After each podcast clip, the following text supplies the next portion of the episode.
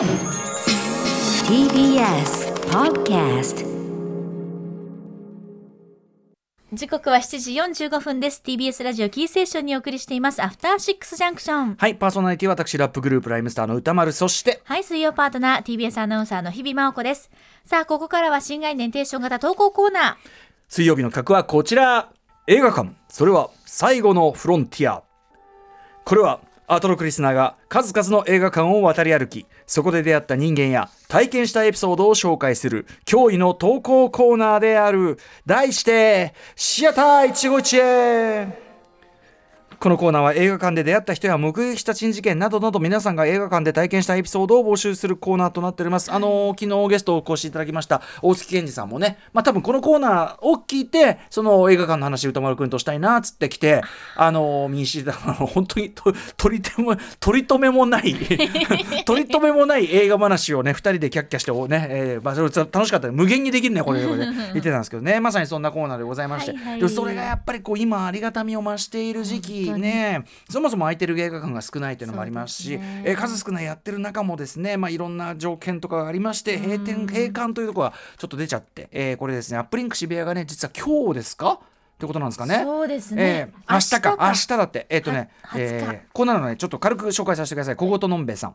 えーこんばんは。一期一会とは言い難いのですがご報告ということでメールしました明日いよいよ閉館というアップリンク渋谷で、えー愛のコリーダ 4K 修復版を見てきました。これあのおあのね大島渚監督の愛のコリーダとえっ、と戦場のメリークリスマス 4K 修復版。私あのコメントを寄せさせていただいております、えー10時15分上映ですと、えー正直久しぶりで窓口の場所も変わっていて戸惑いました。今1階のねところで受付になってますからね、えーこの時期ながら閉館ということで当日券は厳しいかなと思いましたがチケットを購入できました、まあでも満席でしたと、えーで嬉しかったのはジャンクヘッドのパンフが買えたことです。東宝日比谷で見た時には売り切れていたのです。ありがとうアップリンク。始まりの歌をねジョン,、えージョン・カーニーのね始まりの歌をここで見て、えー気分よく帰り道の坂を歩いたことを思い出しますというコートのんべいさんでした。明日で終わりか。そっかそっか。ねそれこそジャンクヘッドついこの間ね上映しててあのジャンクヘッドのあの人形たちが飾られてたわけですからジャンクヘッドのねパンフはねこれ絶対買った方がいいやつ。あの監督にね堀さんのところにあの、が手作りでやってこれもその要するにその彼のところに直接行く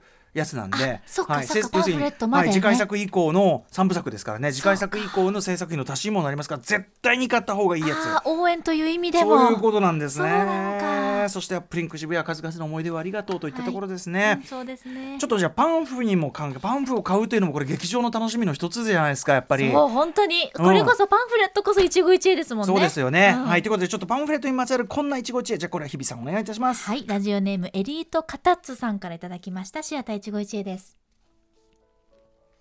数年前映画館でジム・ジャームッシュ監督作のパターソンをウォッチいたしました。映画館で2度見るほど好きな作品だったんですがパンフレットを購入しようか悩みながらも当時はパンフレットの購入を見送ってしまいました。うん。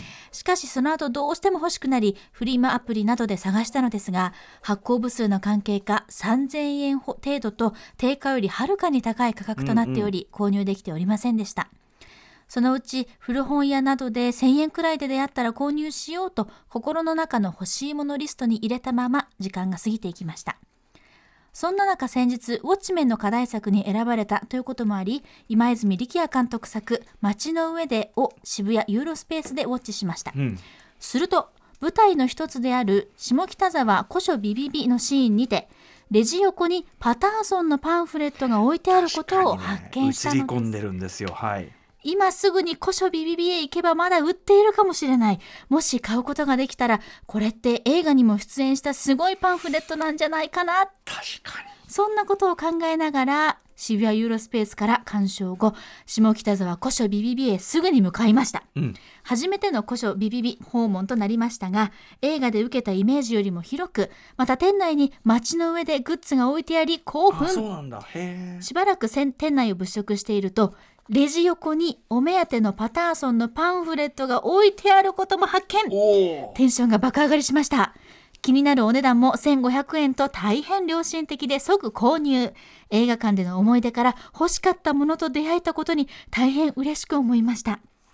映画の撮影自体は少し前のことのようなのでこのパンフレットが劇中に登場したパンフレットと全く同じものなのかは不明ですが同じ映画と映画に使われた小道具と信じ購入時のレシートともにこれからも大切に保管します。いや映画館って本当に素晴らしいものですね。いやーこれは面白い。エリート方さん面白いね。いいなあまず、うん。まあ、パターソンこれやっぱねジム・ジャームッシュ監督金作の中でもやっぱ一番本当にまさに集大成的な一作です僕もあの VV ウォッチもやりました。あの詳しくはねあのジム・ジャームッシュ論にもなってると思いますんでぜひあの公式書き起こしあるんでパターソン歌丸でね検索すれば書き起こし読めるんでぜひ見ていただきたいですがでこれパンフがさらにやっぱ素晴らしくってこれ買ってない。これ大島イデアさんなんですよ。皆さんね大島イデアさんまあこの番組もねあの数々のパンフレットデザインあるいはライムスターキングオブステージ、えーライブ哲学こちらのねブックデザイン、えーとかねあの想定手掛けていただきました、大島イデアさん仕事だったらパンフはもう即買いなんですよ。どの映画だとしても何のそ作品んなものはだとしても。即買いなんですわ。でえーまあだからその映画館側もね大島イデザインぐらい書いてもいいかもしれないね。に書いてほしい。ぜひ。であのやっぱりパンパターソンのそのパンフも素晴らしいんですね内容も。なのでこれねまずねまずエリートカタッツさんはそのパターソンを2回も見ていながらパ,、あのパンフを買ってない。これはねもう明快に失態ですこれは。失態としております。なんですがこれはでもここで買い逃していたからこそある意味究極の一期一会っていうかね。これ確かに今泉力也監督街の上で。これもあのムービーウォッチもやったばっかりですけど確かにこの古書 BBB のシーンでですねパターソン映ってるしかも今泉力也さん、まあ、これまでもやっぱジム・ジャームッシュとて通じるテイストあるなっていうのがありましたけど街の上では特にジム・ジャームッシュ味その中の特にパターソン味、えーちょっとあるなっていうあのメールでもあってそれあ確かにパターソンっぽいかもねなんて話をしてて。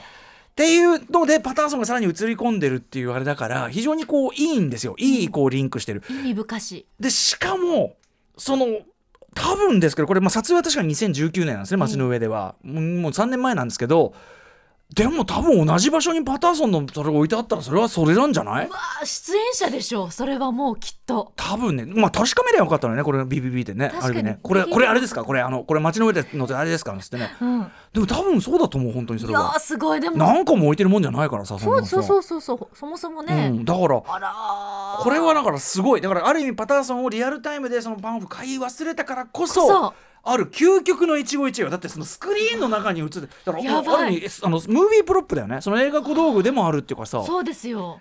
これはすごいですよ。そのパターソンはもう価値100倍っていうか。いやいやいやもうもう3000円ではるかに高いってもんじゃないですよす多分。ごい。だからその俺はだからそのパターソンそれはだからさビこれさ買う時にねエリーコタカタツさんね、その古書 BBB のそこに置いてあるところをお店の一言写真撮って。そうもう。そその証拠写真撮って記念撮影して。あのなんならそれレシート取ってあるんだったらもう一回古書 BBB 行って、うん。すみませんちょっと同じ場所に置かしてもう一回これ撮っていいですか、みたいな、うん。うんそれをやるべきよもうこれは。そうよもうそしたらあなたもスクリーンの一だってえスクリーンの一部だし言っちゃえばですよ。僕やっぱ今泉力也監督この街の上ではやっぱあの今泉さん坂の最高傑作の一つだと思うし、あのまあ、現代日本映画を代表する傑作っていうことはその映画史にのどてかどんな作品も映画史的に無価値なものなんかないんだけど、その中でも特に街の上ではね意義深い作品でだからやっぱり消えてってしまう街を描いてる。要するにあの中で描かれてる下北沢ってのはもうないものもいっぱいあるって映画表でも言いましたけどその消えもうもうない中の下北沢の中であったものの数少ないもの。要するに映画の中とスクリーンと変わってない数少ないそれが一つが古書ビビビでありその中のパターソンだったわけだから。やばいやばい。これはもうあなたえ映画史的なもう要するにあの失われたアークみたいなものを手にしてると思った方がいいわけ。あーやばい。もうそれは。やばい。伝説的な。ちょっとなんか SF みたいになってきた。そうなのよだからすごいそれはめちゃめちゃ価値あるものを手にしたらいやこれはねエリーコタラスさんもう一回それ下北持ってってそれレイジ同じとこ置いて写真撮んないって。や本当空間あなたそういう爪の甘さがあるんですその バターソン2回見てこれパンね買わ買わない。ね。そこがねあらあらあらあら。そうなんだ。よもうこの時あらら本当の一期一会だわ。これすごいと思うよ。俺俺俺はこれちょっとうら羨ましいっていうかなんでこの俺思いつかなかったんだろうって思ったもんね。確かにねこれだってい行けば出てで出会えたかもしれないちょっと待ってちょっと興奮してきて酸欠になってきた。だよ。あらえだって日比さんもパターソンパンフ買い忘れたっつってたよね全然か全く買ってなかった。街の上で見てこれいきゃもうあなた。アークでアークあじゃ開けたらボヨーンとお化けがいっぱい出てきてもう顔が溶けちゃう。そういうね。いやーすごいんだ皮つけたら嫌だけど。あそう。街の上でグッズちなみにさビビビ売ってるって僕これ知らなかったんでうん。街の上でグッズ買いに行こうかな。そうだ。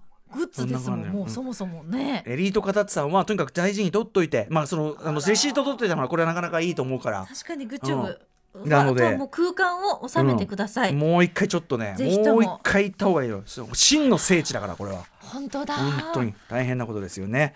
はいというわけで、はい、まだまだ。いや素晴らしい今回ね。よかった、うん。一期一会もこれこそまさにですけれども皆様からのメールまだまだお待ちしております。宛先歌丸アットマーク TBS.CO.JP までメールが採用された方には番組ステッカー差し上げます。以上本日水曜日の新概念提唱型投稿コーナーはシアター一期一会。でした After Six Junction.